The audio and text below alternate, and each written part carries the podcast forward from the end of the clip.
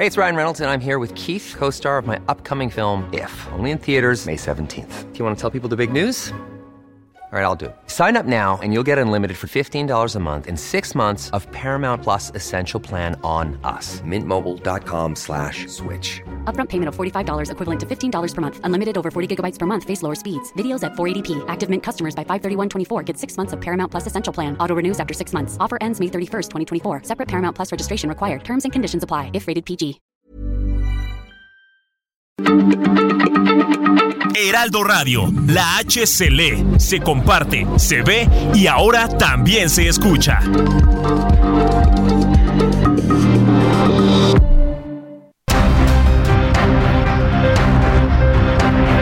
Heraldo Media Group presenta Periodismo de Emergencia con Hiroshi Takahashi, Arturo Rodríguez y Brenda Ruiz.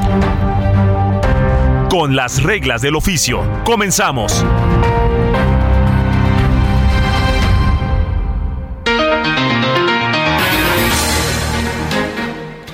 Muy buenos días, sean bienvenidos y bienvenidas a Periodismo de Emergencia. Son las 10 de la mañana con 3 minutos tiempo del centro de México y estamos transmitiendo en vivo a través de todas las plataformas del Heraldo Media Group. Muy buenos días, Brenda. Brenda, ¿cómo estás? ¿Cómo estás, Giro? Pues aquí viendo que ya está ganando Argentina para mi pesar, voy a deber varias apuestas. Brenda Ruiz nos acompaña también en cabina. Yo soy Hiroshi Takahashi y Arturo Rodríguez pues estará con nosotros la siguiente semana. En esta ocasión pues eh, hemos estado platicando de pues las entregas de esta semana que tienen que ver principalmente con los pleitos políticos en el Senado el asunto del plan B, el asunto del apoyo supuestamente a partidos como el Verde y el del Trabajo. Hemos estado platicando de esta nueva ola de contagios, desde influenza hasta nuevos virus que andan circulando en el aire, no solamente en México, en todo el mundo, esta sexta ola de la que le platicábamos ya ayer con un experto de la Universidad Nacional Autónoma de México. Pero usted Oye, lo Giro, sabe ¿sabes bien. qué otra ola también está muy silenciosa? ¿Cuál, La de varios funcionarios que no han dicho nada con, sobre el atentado contra Ciro Gómez Leiva. ¿El secretario de Gobernación sigue en esa ola de silencio? Pues esa ola eh, de pronto que imagino no la quieren tomar muchísimos porque salen raspados cuando dejan ver como sus posicionamientos reales ante este tipo de asuntos. Vimos por ahí, eh, hablas de funcionarios, una declaración rara de Citlali Hernández, ¿no? Exacto. Este, y vimos también muchos de los youtuberos de la 4T eh, generando eh, pues mucho ruido. Tú decías que si había chance de ser más miserable que algunos medios eh, en este posicionamiento y todos los días nos damos cuenta de que sí. de que sí se puede y se, superan a sí mismos. ¡Qué bárbaros! ser un, un desgraciado con D mayúscula, por no decir eh, un HDP, ¿no? Eh, Por ejemplo. No. O sea, está muy cañón. O sea, tú que eres un periodista muy reconocido de toda la vida y, y- y yo que respeto mucho el oficio que ustedes tienen, está muy cañón. O sea, ser el segundo país con el mayor número de periodistas asesinados y el silencio que sigue de mucho y los comentarios que han hecho muchos. Sí, mucho. A mí me llama la atención. eh, quienes no conocen a don Ciro Gómez Leiva, yo lo conozco desde hace muchos años. Él prácticamente, pues, me, me, enseñó cómo escribir una nota hace más de 20 años eh, en alguna redacción junto con don Raimundo Riva Palacio. Eh, ellos, eh, pues, eran eh, formados en medios escritos. A don Ciro y a don Raimundo se le debe la nota cronicada, como le llamaban en algún momento hace muchos años en las redacciones, el estilo que comenzó a, a generarse desde Reforma y también desde el periódico Milenio y Milenio Semanal, un poco el periodismo narrativo que de pronto ya se nos hace algo común ver en todas partes, esas crónicas grandes del periodismo que también se nos hace común ver en algunas partes, el rompimiento con el sistema en ese momento, la censura oficial que se vivía y ellos pues trabajando de verdad valientes en la trinchera, en la redacción, todo el tiempo. Eh, a muchos reporteros, a mí es lo que me sorprende, hay muchos reporteros eh, novatos y muchos youtuberos y muchos tiktokeros y muchos opinadores que no tienen la formación que de pronto tuvieron algunos en la redacción. Ni vergüenza para andar opinando las cosas que opinan, ¿eh? Ni Andan opinando, eh, de pronto cuestionando, cuestionando el trabajo que han hecho en el campo del periodismo Ciro Gómez Leiva y otros personajes como Don Raimundo y no tienen idea por lo que, bueno, lo que el periodismo le debe a estos dos personajes. Claro. Y por ejemplo, a mí me tiene muy traumada que sea domingo sean las 10 de la mañana con 7 minutos y que el secretario de Gobernación siga callado en un hecho tan... O sea, ya mejor el, el embajador de Estados Unidos pidió que se esclareciera y el secretario de Gobernación... Pero yo, yo te diría, eso es como tema político. ¿Qué, ¿Qué podría aportar que el secretario salga y diga, condenamos enérgicamente el atentado contra Ciro Gómez Leiva? ¿Qué es lo que siempre pasa? Hablan de condena y ya, lo sacamos pero, en los periódicos. Pero ni la enérgica condena, condena salió ahora. Condena secretario de Gobernación atentado contra Ciro. Pero no ni la pasa enérgica, nada. pero ni a la enérgica condena llegamos ahora, o sea, ya a ese Pues nivel es una, estamos. es, es una buena lectura también de también de del posicionamiento no de la secretaria de, de gobernación sí, claro. ¿no? de una de, ellos las depende el, el mecanismo de protección a periodistas. Sí, como lo platicábamos ayer, ayer aquí lo platicábamos con nuestros amigos de artículo 19, pues prácticamente eh, mecanismos de protección nulos en este sexenio y probablemente tendríamos que esperarnos al siguiente sexenio para saber si habrá reacción ante los ataques directos contra la prensa en este país. Pero ¿cuántos periodistas más tienen que ser atacados para que haya una reacción? Pues lo que estamos viendo es que pueden ser atacados más y más y más y no habrá reacción. Ya lo estás viendo tú con eh, tu secretario de gobernación, con tu presidente, cómo de pronto genera estos comentarios hirientes u ofensivos Híjole. contra la prensa, ¿no?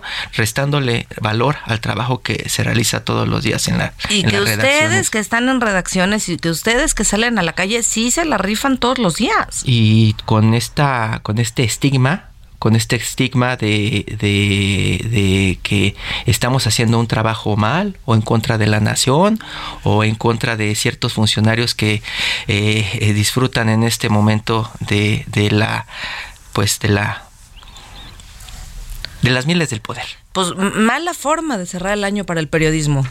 pues sí vamos a cerrar Muy pero mala forma. esto como como dicen algunos tiene que continuar y pues nuestro trabajo es es, es ingeniárnosla para saber cómo continuar informando y continuar vivos Está cañón, ¿no? no Híjoles, ya, ya es como ser mujer.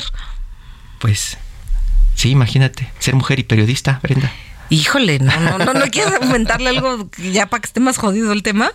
pues pues no esperemos a ver eh, qué es lo que dice la secretaria de gobernación y Pues nada. y cómo se pone este bando de tuiteros y de bots y de youtuberos y de gente afín al sistema, al, al poder en turno, Huérfanos, diría yo, por no decirles de otra forma al aire.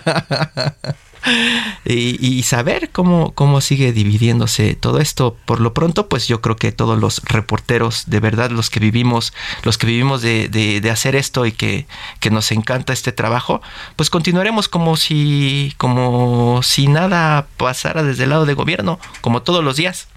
¿Cómo no? Siguen siendo agredidos todos los días. Es que esa es la gran diferencia. Pues sí, pero pues eso Son es agredidos desde no se- el poder no se- y ese es el tema. no se puede uno meter este en la cabeza de los de los políticos. Híjole. Ni modo, pero vamos a platicar, decíamos, de estos temas, que esos son temas que se trabajan muchísimo en la redacción y que se discuten todos los días, así como lo estamos platicando Brenda Ruiz y yo en este momento, lo estamos platicando en las redacciones todo el tiempo, todo el tiempo, cada que nos encontramos con los compañeros nos ponemos a platicar y te acuerdas cuando sucedió esto, oye, ¿y ahora qué vamos a hacer? Oye, ¿vas a ir a hacer esta cobertura? Todo el tiempo estamos haciendo estas reflexiones y pues lo único que nos queda es seguir trabajando. Sí. Pero uno de los temas, Brenda, que pues está en este momento generando muchísimo ruido, bueno, desde hace desde hace semanas es el fútbol, Brenda, decían, ¿no? Pan y circo para el pueblo, hace muchos años recuerdo que decían, y pues en este momento el circo está todo lo que da, Brenda. Yo era Team Mbappé, pero yo creo que ya valimos. Ya valieron, ya valieron. Creo que ya valimos. Julio Romero, periodista deportivo y colaborador del programa Sergio y Lupita del Heraldo Radio. Buenos días, Julio. Qué placer saludarles, ¿cómo están? Muy buenos días. Los estoy escuchando, me tienen babeando con sus comentarios. Muy buenos qué cosa, días. Qué cosa, qué cosa pasa, ¿no? Ahí, a, a- pues al margen del, del fútbol, eh, porque realmente lo que están platicando es lo que interesa. El fútbol, bueno, pues dice Jorge Valdano que es lo más importante de lo menos importante. Y entonces, pues se lleva a cabo la final, la final del evento de fútbol a nivel selecciones más importante. allá en Qatar, las selecciones de Francia y Argentina se están enfrentando y pues Argentina. Argentina está ganando 2 por 0, estamos prácticamente arrancando el segundo tiempo allá en Qatar de un mundial que ha sido polémico, un mundial que ha sido complicado para el tema de la mercadotecnia, pero que deportivamente pues ha entregado, me parece, la culminación de dos de los futbolistas más importantes de los últimos años, Lionel Messi, que está jugando y que ya metió gol de penalti, y Cristiano Ronaldo. Oye, hicieron no era penal, Julio, porque estaba muy dudoso ese penal. No, penal. no, está bien dudoso, yo también pienso que no, no hay penal, y Argentina por lo menos lleva en esta Copa del Mundo por lo menos, por lo menos dos que han sido bien dudosos, ¿eh? Bien, bien dudosos, pero bueno, el arbitraje y el VAR no ha estado como muy fino en esta Copa del Mundo y pues les han marcado los penaltis. Obviamente también hay que meterlos, ¿no? Una cosa es que los marquen y otra cosa es que los Pero no sé si coincidirás, quien se lleva el corazón de la afición en este mundial es Marruecos. Sí, claro, ha sido un gran mundial de Marruecos, por supuesto. Sí, sí, sí, es el gran triunfador, aunque perdió el, Rey sin corona. tercer lugar contra Croacia. Sí, la verdad es que, bueno, qué, qué cosa se vivía allá en Marruecos. El gobierno local dispuso de 13 mil localidades para el partido de, semifinal. Eh, dispuso de 13 mil localidades, además de que mandó pues vuelos que a la mera hora fueron cancelados porque los los cataríes, la verdad, la verdad, la verdad, se han puesto medio intensos y medio pesados, no les dieron el pase ID y entonces tuvieron que regresarse los, los marroquíes, más bien ni siquiera subieron al avión que había dispuesto el gobierno de aquel país. Pero sí, efectivamente ha sido una sorpresa, eh, nos ha ganado el corazón, tanto en lo emocional como en lo futbolístico. Es un equipo bien ordenado, se defiende muy bien. Sí, sí, sí, sí, la verdad es que este sus jugadores son, son, son espectaculares y algo también que ha llamado la atención, bueno, por pronto de este lado del charco, es la el extraordinario español de su portero Bono, que lo habla extraordinariamente bien. Su español argentino. Sí, sí, sí, sí, sí, la verdad es que este ha sido ha sido ha sido una una revelación este equipo de Marruecos, la verdad. Y bueno, Croacia, Croacia por su parte que en los últimos mundiales pues eh, se ha visto bien, perdió una final, cayó en semifinales, ahora se queda con este tercer lugar. Ni Modric. Este juego del Sí, sí, es de Luka Modric, caray. Eh, 37 años y parece que tiene 22, ¿eh? Corre. Es, es mi jugador favorito del Mundial, ¿eh? Modric, yo pienso que sí, porque hablamos de, de, que Messi, ¿no? Llevó de la mano a Argentina a esta gran final. Eh, podemos hablar de, pues, el propio eh, Cristiano Ronaldo, que aunque ya no jugó, pero Luka Modric sí, me parece que es un símbolo no solamente del deporte, sino de la sociedad croata y la verdad es que se merece todos los honores. Y otro jugador que bueno, se despide con un tercer lugar de una Copa del Mundo ya se ve complicado que participe para el 2026. Cualquier cosa puede pasar, pero la verdad es que sí se ve complicado que Modric pueda, pueda llegar al 2026 con, pues ya actualmente tiene 37 y el 41, ya sería muy complicado. A lo mejor ahí integrando el cuerpo técnico o algo, pero sí ya se ve complicado. Y tratando de, tratando de arreglarla, eh, Julio, de pronto, eh, ¿no habrá sido que a México sí le tocó un grupo muy difícil, ya viendo a Argentina en la final? Eh, sí, pero, eh, ay, yo, ¿cómo, cómo decirlo? México, México, la verdad es que desde, desde la planeación, desde la convocatoria de los jugadores, yo siempre he dicho que el deporte es un reflejo de la sociedad, es un reflejo de la sociedad. Y Gerardo Martino empezó a hacer cosas bien ilógicas, empezó a llamar jugadores que no estaban en su mejor momento, decidió dejar fuera a chavos como Santiago Jiménez, llevó a eh, Rogelio Funes Mori, este naturalizado mexicano que juega para Monterrey, que solamente estuvo cuatro minutos, cuatro minutos en el terreno de juego. Eh, llevó a Raúl Jiménez, que no estaba en condiciones, y le metió muchísima presión y eso pues termina afectándole su carrera. En fin, dejó a muchos chavos fuera. Y entonces, pues cuando haces cosas ilógicas, tú para ganar una Copa del Mundo necesitas un proceso, pero a nivel de todo, no solamente es en lo futbolístico. Tienes que tener una buena federación, tienes que tener una convocatoria lógica, tienes que tener un seguimiento. Y bueno, en México... O un árbitro que te ayude como ahorita Argentina. ¿No? pues sí, pero te puede ayudar un juego, dos partidos, ¿no? Pero era lo que era lo que decían. Yo tuve tuve tuve eh, por ahí una reunión antes del mundial con este señor John de Luisa y con su equipo legal y, y con la gente de la de la selección. Y estábamos platicando yo desde el lado de el escéptico del fútbol porque a mí el fútbol casi no me gusta. Y preguntándole eh, por qué seguía siendo el fútbol uno de los eh, uno de las pasiones de los mexicanos siendo que los mexicanos son muy malos para el fútbol. Y él me decía él se enojaba me decía no los mexicanos somos buenísimos ve la liga, ve nuestros jugadores en Europa, este, y ve, también me dijo, y ve el proceso que tenemos como de empresa por objetivos que estamos siguiendo en este momento pues con el Tata Martino. Este, y le dije, y bueno, ¿y eso cómo se puede medir? Si está con el asunto de, de los objetivos y el trabajo. Y me dijo, pues en el Mundial nos vamos a medir. Y pues el resultado del Mundial fue desastroso y no les midieron, ni hubo castigo, ni hubo nada. Y los jugadores tan contentos como ¿Cómo siempre. no? Acuérdate que la senadora Carabeo quiere que vayan a dar cuentas. Ah, pues. sí, bueno, aquí lo que sucede es que sí, como una empresa, como a nivel de administración, la Federación Mexicana de Fútbol, pues es una, pues es un verdadero éxito. Genera eh, cada proceso de cuatro años entre 200 y 300 millones de dólares. Uh. Es lo que genera la selección en cuanto a ventas, eh, en cuanto a compra de partidos. por, de por los partidos etcétera. Sí, claro, sí, sí, sí, exacto. Eh, bueno, les explico por qué son moleros, porque eh, uno podría decir que pues, es así un rico mole con arroz, pero no. Resulta Que son sabrosos, son partidos sabrosos. Que ya se me antojó. pero no va por ahí. Ajá. Resulta que los partidos moleros son porque Ricardo el Tuca Ferretti, este técnico que, bueno, ahorita no tiene chamba, dirigió a Pumas, a Tigres, a Chivas, cuando le tocaba eh, pues ceder jugadores, pues decían que como se los llevaban a Estados Unidos para explotar a la banda, nuestros compatriotas que están allá en Estados Unidos, porque les cobran un dineral por un partido chafa de la selección, pues iban al mall, al centro comercial, ¿no? Ah, no es por eso mole. Ok, sí, no, no, yo- no es por lo que nos andábamos saboreando. Exacto, es porque van a, decía que pues nada más van a los malls a comprar, ¿no? Ah. Entonces, eh, por eso es que se les llaman los partidos moleros que son en Estados Unidos. Y- y- y- Les decía la Y que se le puede pegar a una anécdota también ahorita con, con, con la descalificación de la selección mexicana, ¿no? Porque estábamos viendo cómo regresaban algunos jugadores cargados de bolsas de los malls de allá de Qatar, ¿no? Sí, bueno, eso pues tampoco se les puede culpar del todo, ¿no? Pues a final de cuentas, pues si ya están allá. pues, Les sobró tiempo. vaya, ¿no? Le sobró tiempo. Exactamente. Y entonces, bueno, pues en ese sentido tampoco se les puede se les puede criticar, o sea, es su vida privada y aquí uno está como para Se compran lo que quieren. ¿Qué- qué Futbolísticamente, importa? claro, futbolísticamente cuando tienen el dinero. Entonces decía, la federación como, como empresa, pues es todo un éxito, pero deportivamente hablando, pues la verdad es que no lo es, no lo ha sido desde hace muchos años, por, por- más bien a lo largo de su historia, ¿no? No hemos entregado los resultados.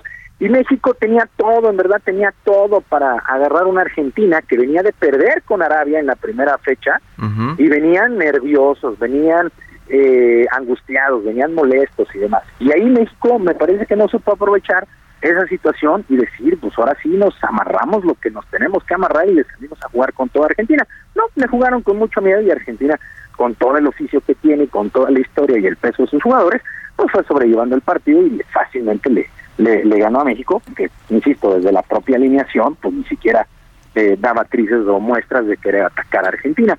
Y Ya entonces, está. pues ahí está. Ya está Oscar Mota también en la línea, periodista deportivo y colaborador del Heraldo Media Group. Oscar, buenos días. ¿Cómo estás, mi querido Yoshi? Muy buenos días, Brenda. Te mando un gran abrazo a todo, por supuesto, a todos los que nos escuchan y principalmente a los competidores del Maratón Guadalupe Reyes, para todos aquellos que andan en competencia. No, y que sobre todo este fin de semana, amigos, eh, Brenda y Yoshi y, y quienes nos escuchan, pues la han tenido de locura. Empezó, ayer hubo NFL todo el día, ahorita está la final del Mundial, al rato hay más NFL, entonces... Mañana también hay respeto. NFL, ¿no? Y el próximo fin, o sea, ahorita vienen como muchos partidos de la NFL. Es correcto, inclusive va a haber NFL el 24 de diciembre, entonces prepárense, manténganse hidratados y mucha paciencia, por favor. Estamos platicando con Julio Romero. Estamos hablando de Mi querido Jules, ¿Cómo estás, mi querido Carito? Un saludo. Muy buenos días. Escu- Y agrégale la NBA que hubo ayer en la Arena Ciudad de México. Ciudad de México con boletos carísimos. Y los capitanes de la ciudad de la Ciudad de México, ¿no? Que juegan en la G League también estuvieron. Sí, sí, sí, la verdad es que hay mucha mucha actividad para los los, los que nos gustan los deportes. Estábamos, eh, Bendito sea. estábamos preguntándole a Julio por el fracaso de la selección, si no habrá sido que le tocó un grupo, pues un grupo muy fuerte.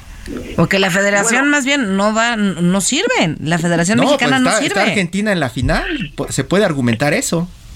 Escuchaba atentamente la explicación y el planteamiento de mi querido Jules. Yo quiero agregar algunas cosas. Eh, estoy completamente de acuerdo cuando dice la parte de que la Federación Mexicana de Fútbol como empresa es un éxito rotundo, en lo deportivo no, pero pues no les interesa. El problema, y yo revisaba en los diferentes espacios del Heraldo, eh, yo considero que el fútbol mexicano no lo va a cambiar un entrenador, no lo va a cambiar eh, un Messi mexicano de 40 mil que de repente salen cada día, no lo va a cambiar por supuesto un este un- un equipo rimbombante, no, Eh, el fútbol mexicano lo va a terminar cambiando un patrocinador o un grupo de patrocinadores que digan, a ver, te voy a soltar la lana después de ver resultados y no antes. La bronca es que la Federación Mexicana de Fútbol lo que vende como parte de su éxito para conseguir esos millones y millones y millones, que reitero, es una empresa, eso es lo que tiene que hacer, completamente de acuerdo con el análisis de mi querido Jules, es que ellos ofrecen un alcance muy frío, o sea, un alcance que no tiene, insisto, que ver con campeonatos ni con lucimiento. No, no, eso no les interesa. Ellos dicen, a nosotros nos siguen 30, 40, 50 millones de aficionados, lo cual es cierto. Y, ahí, y ya, ¿no? O sea, esos aficionados nobles que terminan siendo castigados con las eh, eh, tremendas exhibiciones que este, termina dando la selección, y no solo del Mundial, de tres, cuatro años para acá, y ese es lo que ofrece, ese es el alcance que ofrece la federación. Reitero, el día. Nada más hay que ver el nivel de la liga, que no existe para esperar, o sea, ver que no podemos esperar nada de la federación. Completamente de acuerdo, mi querida Brenda. Y además, fíjense, pero vean hasta dónde llega el poderío de la selección nacional mexicana, que justo en este momento, cuando se está disputando la final de la Copa del Mundo, que por cierto va ganando Argentina 2 a 0, Ash. la selección francesa le está rindiendo un homenaje a la selección mexicana. Están jugando espantoso. Están jugando espantoso. O sea, vieron los partidos del Tata Martino y dijeron, nosotros queremos ser como la selección. Terrible lo que está haciendo Ay, mi en este momento.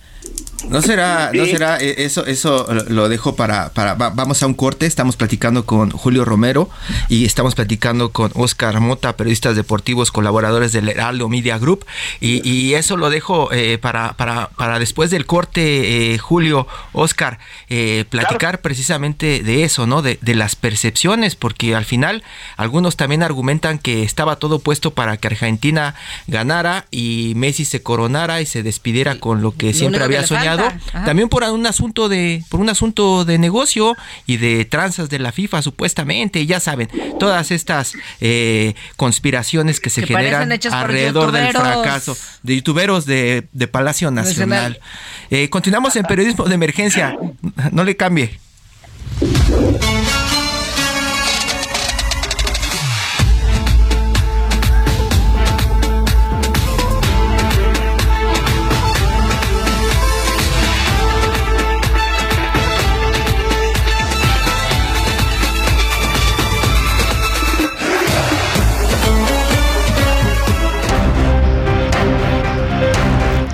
Momento continuamos en Periodismo de Emergencia por el Heraldo Radio.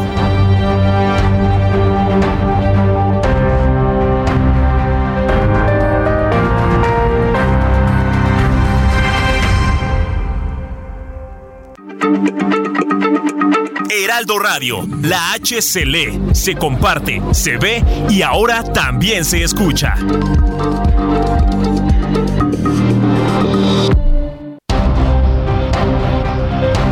Regresamos a Periodismo de Emergencia con las reglas del oficio.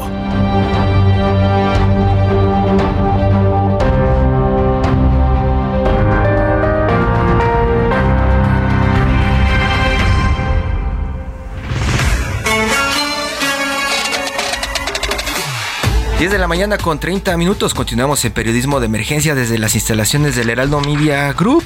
Brenda Ruiz, Julio Romero y Oscar Moto están platicando sobre estas percepciones que ha generado la selección argentina, en este momento ganándole 2 a 0 a Francia y también se suma en, el homenaje en el homenaje que, dice Oscar a, México eh, y se suma también Edgar Valero, periodista deportivo y conductor del programa Los Profesionales del Deporte del Heraldo Radio. Edgar, buenos días.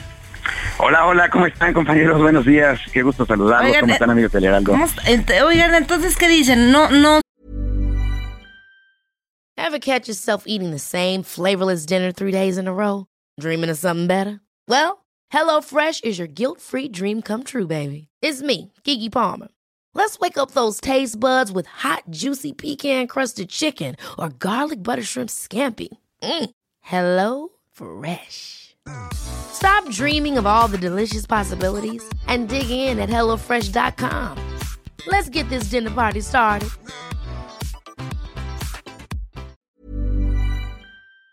¿Está el nivel de, de juego al nivel de una final mundial? Eh, mira, el problema no es el, nivel de juego, el problema es que cuando tienes un equipo tan dominador, un equipo que no solamente ataca, sino que defiende y muerde a la salida del equipo de Francia, ha convertido, o convirtió más bien durante la primera parte del encuentro, en un duelo con una sola cara. Eh, evidentemente, conforme transcurren los minutos y la presión aparece sobre el equipo de Francia, con la necesidad de hacer algo, empiezan a cambiar las cosas, empiezan a adelantar sus líneas, pero Argentina, evidentemente, con eh, un, un, ataque sensacional, pero sobre todo con una media cancha impresionante, pues ha controlado a, a, los campeones del mundo que están dando literalmente el peor partido que hayan dado en todo el Mundial. Uy. Decía Oscar que es un homenaje a la selección mexicana. Por el mal juego. no, eh, bueno, eh, saludos por supuesto a, Oscar y a, Julio también. Eh, no propiamente. lo que sucede parece de verdad a veces increíble es que la gente, el aficionado en lo general, que no tiene la obligación de hacer un análisis de lo que está pasando, no se da cuenta, no hace comparaciones de lo que ha pasado con cada equipo. Y el caso de Argentina, jugó seis partidos diferentes hasta ahora, lo hemos venido platicando durante los últimos días, tuvimos tiempo suficiente para analizarlo desde que calificaron el marcha a la final. Eh, y eh, el día de hoy están presentando su séptima cara, una cara de un equipo eh, con mucho oficio, pero técnicamente superior a cualquiera de los que hayamos visto en el Mundial. hablamos mucho la semana pasada del encuentro entre Inglaterra y Francia, pero lo que hoy ha hecho Argentina, independientemente de que el penalti sea justo o injusto, eh, dicen los viejos maestros, penalti es cuando lo marca el árbitro, no importa lo que haya pasado en la cancha. Eh, si ese gol no cuenta, el segundo fue una obra de arte magistral. Eh, y eso es lo que nos está mostrando que Argentina verdaderamente sí tenía que haber sido señalado como fue por, por mucha gente, yo me sumo entre ellos, como gran favorito para ser campeón del mundo, porque esto no es de hoy ni es tampoco por la racha de más de 30 partidos sin derrota, es porque Argentina eh, en el momento más importante que era cuando tenía que demostrar que venía de regreso ante Brasil en la Copa América, los dominó, salió con la victoria de Maracaná y eso marca una diferencia muy importante de otras argentinas que, vamos, jugaban a lo individual, eh, que sean su concurso de tiro individual en cada partido y que finalmente Scaloni ha conseguido convertirlos en un equipo de fútbol eh, que además con las habilidades eh, generales que tienen todos los jugadores del equipo de Argentina. Hoy Di María, eh, el maestro auténticamente, eh, McAllister de verdad sensacional, Julián Álvarez cuidando perfectamente la espalda de, Messi. Hemos visto una Argentina con una séptima cara, le podemos decir al equipo de las mil caras, chavos. Oigan, pero, pero, leía hoy en la mañana que inclusive en Europa se rompió récords de, del número de vistas de los partidos. Entonces, ¿creen que podamos ver más mundiales durante invierno? ¿no? Eh, reitero nuevamente mi saludo a Edgar y, y obviamente platicando esto muy interesante de lo que expone. Sobre lo que preguntas, mi querida Ben, pues bueno, hay que tomar en cuenta que este es el último mundial con 32 eh, selecciones, viene obviamente el de Estados Unidos, que nos regalaron 10 partiditos por ahí a México, más el tema de Canadá, más selecciones, más partidos, todavía están peloteando cómo va a estar organizado, que si son 3, 4, 12 grupos, o que si llegan a la IFA o a la Terminal 1. Exacto, todo eso, ¿no? A la central de autobuses del norte, etcétera. Entonces, eh, difícilmente creo yo que se vuelva a repetir, obviamente, algún algún mundial en invierno. En lo particular, y esa es una percepción mía, eh, creo que fue un, mundial de buen nivel. Muchos jugadores obviamente estaban en ritmo de juego, se tuvieron que parar las ligas mediante, y la propia Champions League mientras estaba algún par de semanas en lo que venía el mundial. Entonces, creo que eh, en nivel de futbolistas a mí me gustó, reitero, esa es una percepción. No sé si obviamente les pueda dar para volver a organizar esto. El día de ayer se anuncia también que viene un Mundial de Clubes con un nuevo formato, 32 equipos. Y en Marruecos, además, ¿no? El día de ayer termina perdiendo el tercer lugar, me parece que cae con a, cara al sol, un, rival muy digno. Hemos visto un mundial obviamente con presentaciones importantes, algunas decepciones, en lo particular creo que Inglaterra es una de las decepciones, por supuesto Dinamarca una de las decepciones, Bélgica otro, de México... ya, la decepción llega, caray. Eso les, eso, eso les quería preguntar, eh, de pronto cada año es la misma historia y son las mismas notas las que tenemos en las redacciones de los periódicos, hablando del fracaso de la selección y de lo que se pudo hacer bien. Y viene la... ya es, lo de siempre, de verdad lo de siempre. Podemos pensar que, que con los, los futbolistas que tenemos ahorita. tantas promesas, caray. Los futbolistas que tenemos ahorita, Brenda, tú dices que sí. ¿Nos sirven para tener un buen papel en el siguiente mundial? ¿O si es un asunto de que no tenemos calidad en el fútbol y nos hacemos demasiadas ilusiones? Mire, yo pienso que eh, lo, que sucede también es que eh, el nivel de lo que hace el futbolista es la competencia y México dejó de competir en eventos importantes como la Copa América, como la Copa Libertadores, los jugadores que están en Europa, pues muchos de ellos no están en los en los principales equipos y sobre todo eh, pues los tienen banqueados, etcétera. Y si a eso le agregamos una dirección técnica que pues no niega oportunidades, como decía hace rato, a jugadores como como Santiago Jiménez, como Diego Lainez, que todavía son chavos, bueno, a lo mejor no juegan, pero pues los expones aún lo que es una Copa del Mundo. Y llevas a jugadores que sí te venden comerciales, te venden marcas, etcétera.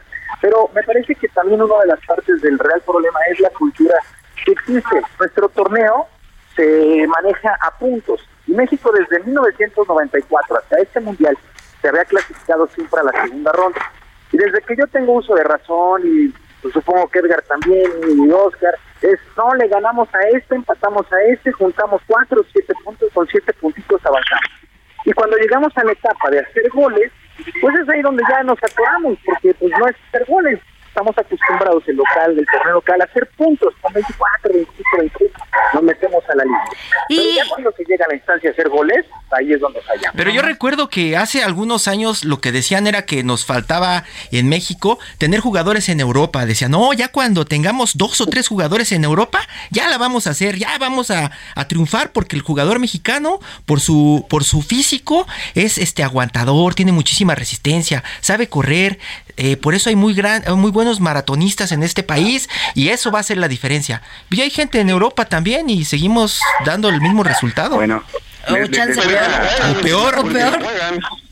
Les voy a un apunte porque, digo, la mayoría de ustedes son bastante jóvenes y cuando eh, ustedes eh, ya como jóvenes, ya en, edad de, participar, de opinar, de generar una corriente de opinión, empezaron a, trabajar en los medios y, a, generar, insisto, una corriente de opinión, eh, ya les tocó ver a un México que ya no se quedaba en la primera ronda, les tocó ver a un México con campeones olímpicos de fútbol, a un México con campeones mundiales de atletismo, con campeones mundiales de taekwondo, una medalla de oro para, una mujer en los Juegos Olímpicos.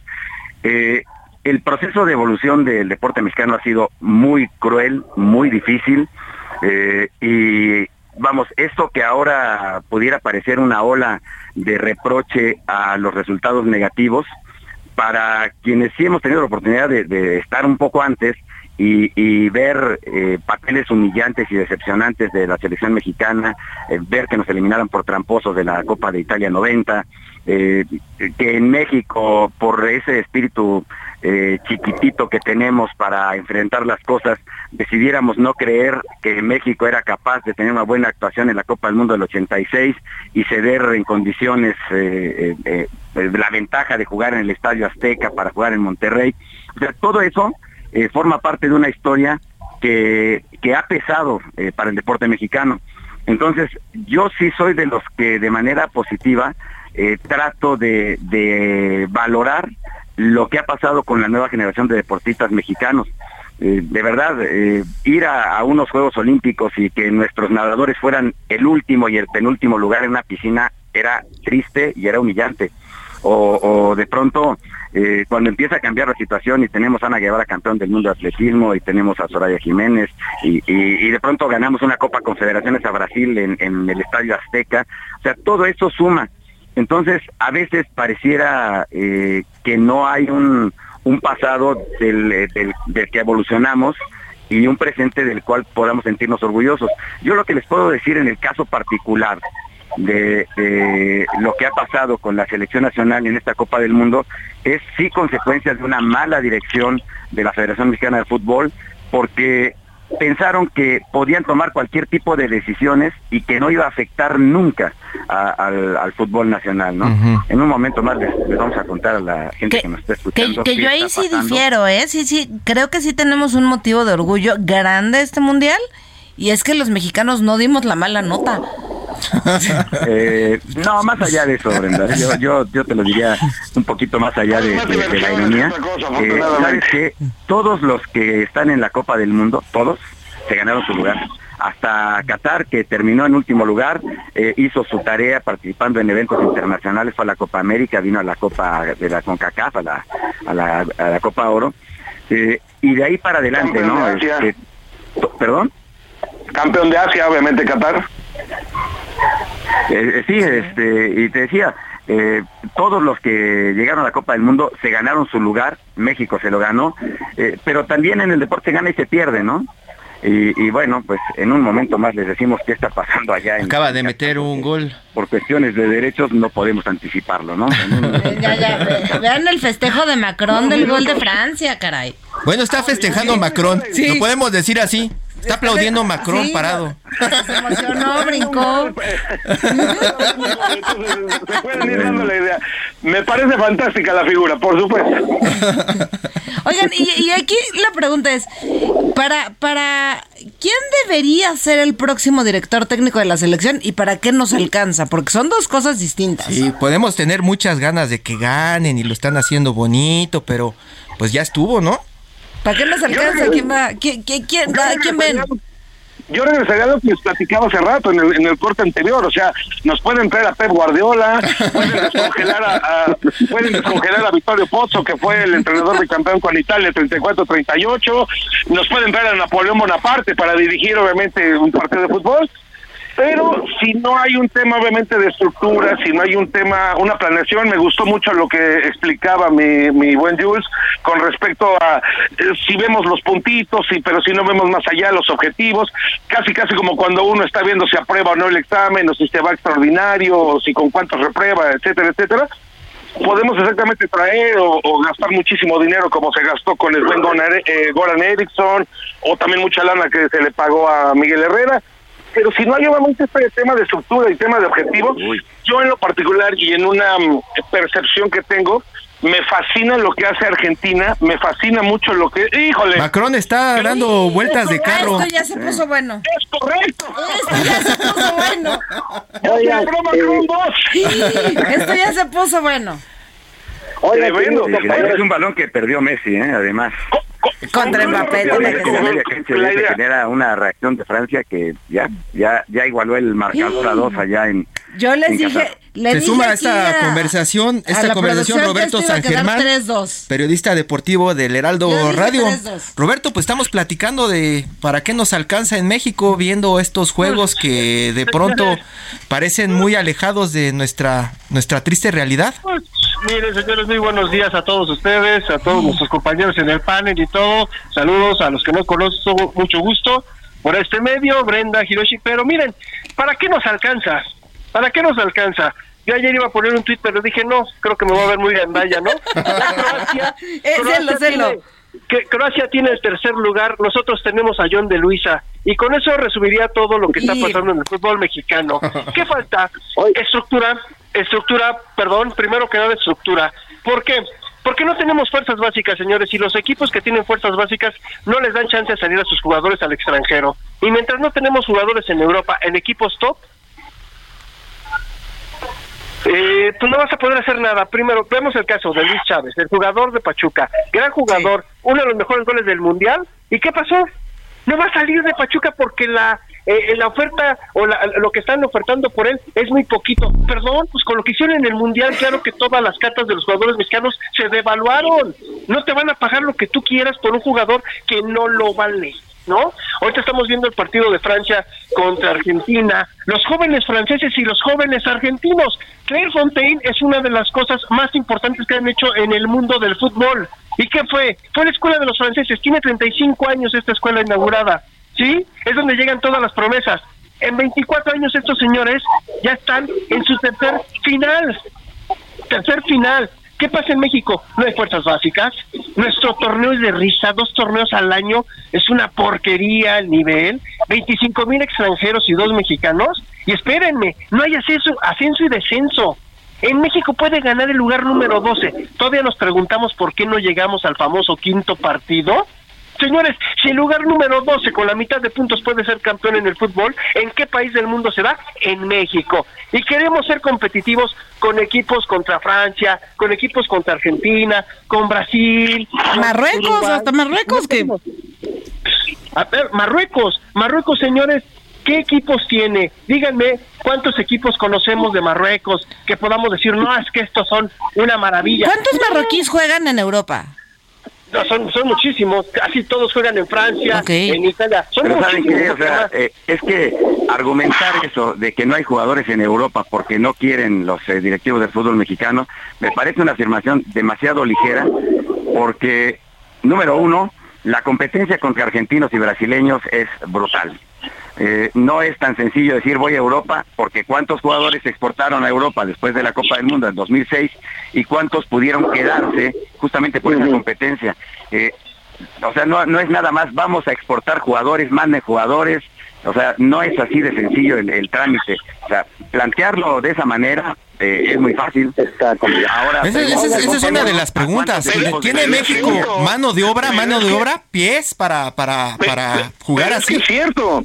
Y no estamos tampoco analizando, por eso yo yo sí creo también, eh, yo sí estoy de acuerdo con lo que dice Roberto, porque también no, no solamente es la parte de querer o no el directivo, el propio jugador y el propio agente del jugador, digo, esta es una chamba, obviamente tiene que salir para la familia y tiene que salir pues para eh, el cine y para la diversión y lo que sea, ¿no? Es un trabajo y tienen que ganar dinero y tiene que ser remunerado, eso está perfecto, pero la realidad y eso por conocimiento eh, que ustedes también deben de saber, la realidad es que cuando llegan ofertas para algunos futbolistas, ¿sabes qué? Tenemos, no sé, 50, 100 mil dólares, que obviamente es una buena lana, 50, 100 mil dólares, para que te vayas a jugar a la Liga de Serbia o a la Segunda Liga de Turquía, que te puede proyectar a una Europa League, te puede proyectar posteriormente a una Champions, pero estás ya, digamos, en una palestra donde te puede más. y el propio agente o el propio jugador, claro que no, por supuesto que sí. Fútbol, ¿eh? Por su, claro que sí, por supuesto sí. Y, eh, con, y, obviamente con conocimiento de esa manera tan simple llegan me voy a Serbia, no tienes idea de lo que es estar en Serbia, no tienes idea de lo que es estar en Marruecos, no tienes idea de lo que es estar en Turquía. Pues pareciera que pareciera que no se quieren sacrificar, quisieran ir a jugar a Miami, estar casi casi maquillados con, ¿no? ¿Sabes qué? Este, definitivamente descalificar por descalificar sin experiencia y sin argumentos. Dame un argumento, dime, ¿sabes qué? El Casablanca de Marruecos ofrece eh, 300 mil dólares por Memo Ochoa y no se quiere ir por 300 mil dólares. Pero hablar por hablar. Y Pero entonces, ¿no hay jugadores? ¿No hay jugadores que quieran comprar en Marruecos, en Serbia, que quieran agarrar la oportunidad? ¿No existen entonces? Claro los jugadores mexicanos que van a Europa, que van a otras ligas, van a romperse la cara por menos dinero que el que ganan en México. Y lo primero que, hacen la mayoría de los colegas es, no, es que no, no. Pero, pero ¿por qué no hay más? ¿Por qué no hay más entonces? Y pues además de no da periodismo, no puede uno no generalizar y entonces aquí me está generalizando que todos los futbolistas razón. no se puede. No da para más, no da para más. No para más. Es que ese, ese, yo no creo que ninguno de nosotros tengamos mayor experiencia y mayor visión que, por ejemplo, ya no les pongo a la Volpe, les pongo a Javier Aguirre. Y, a Javier Aguirre en plena Copa del Mundo, cuando nos eliminó Argentina en el 2010, lo primero que, le pregunté a media conferencia de prensa ahí en, Sudáfrica fue, oye, tenías a los mejores jugadores de México y nos ganó de todas formas Argentina, este es el nivel de México, sí, no damos para más lamentablemente. Es que esa, es la pregunta, ¿por qué? que le tocara a Argentina para cambiar la historia? No se pudo. ¿Por no qué se no? pudo porque es el nivel del fútbol mexicano. Y, en ese mundial en particular que mencionas, ¿tú consideras que estaba el mejor jugador de México? En ese mundial en particular. Yo fui el primero que ah. criticó eso, o el segundo, ah, o el tercero. No estaban todos los mejores jugadores. Carlos Vela, porque nadie hizo una labor. Mira, critican critican el, el tema de, de, Hugo Sánchez, eh, que lo eliminaron en la, en, la, en la ruta hacia Beijing 2008, pero nadie se pone a pensar que no tenía los jugadores, los mejores jugadores disponibles y que los que se convocaron no tenían ni el carácter ni la personalidad y eso no se lo puede sembrar a los jugadores. Pero pero yo creo que mediocre es mediocre. Yo creo que está bien criticar, de pronto si estamos viendo que los jugadores no tienen un, buen resultado y los ves más anunciando papitas o vendiendo trajes este de mil pesos, un contrato para que anuncies papas al, al margen que haces tu programa de radio, ¿no lo aceptas? No sé, no sé. Bueno, pues los señores No sé en ese nivel de atleta, no sé en ese nivel de atleta cuáles sean sus objetivos. Ese es el punto. O sea, es muy fácil criticar así. O sea, yo quiero, o sea, ¿te han, puesto algún día un contrato de 100 mil dólares para que hagas un contrato de un comercial de leche Lala?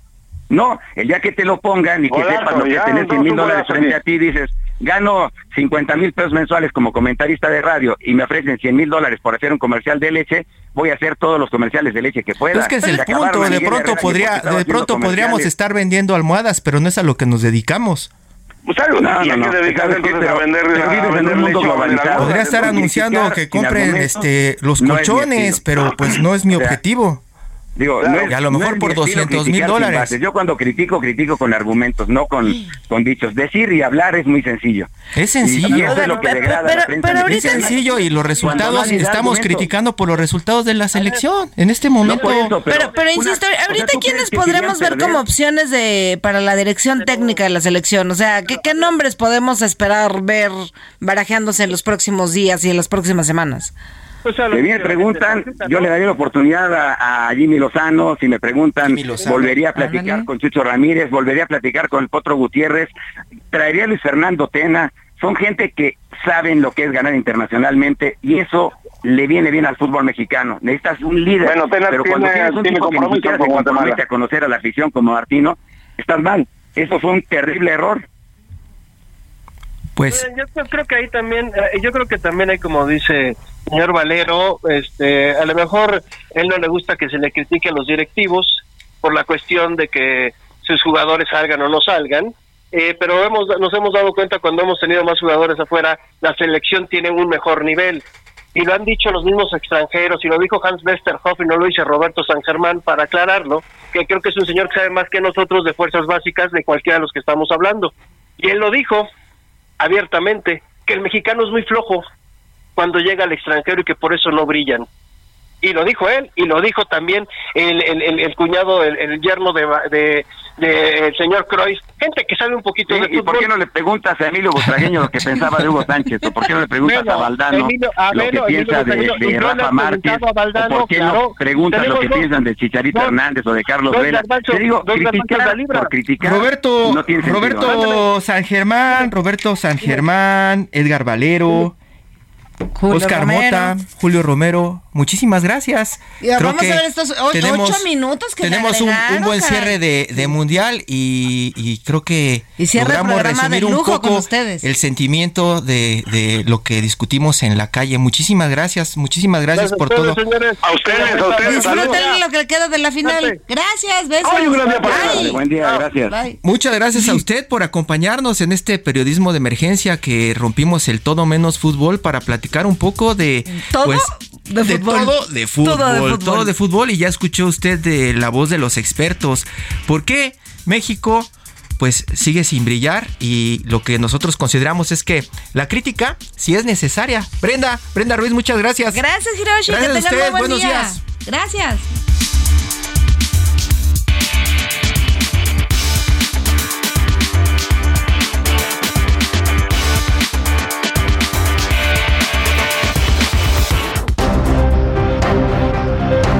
Fue Periodismo de Emergencia, con las reglas del oficio, en el Heraldo Media Group.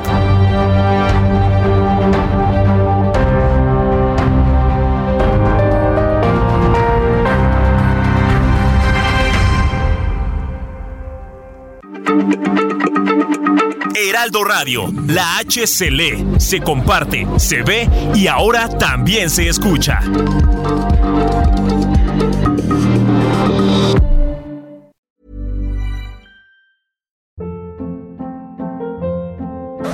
Hold up. What was that? Boring. No flavor. That was as bad as those leftovers you ate all week. Kiki Palmer here, and it's time to say hello to something fresh and guilt-free. Hello Fresh. Jazz up dinner with pecan-crusted chicken or garlic butter shrimp scampi. Now that's music to my mouth. Hello Fresh. Let's get this dinner party started. Discover all the delicious possibilities at hellofresh.com.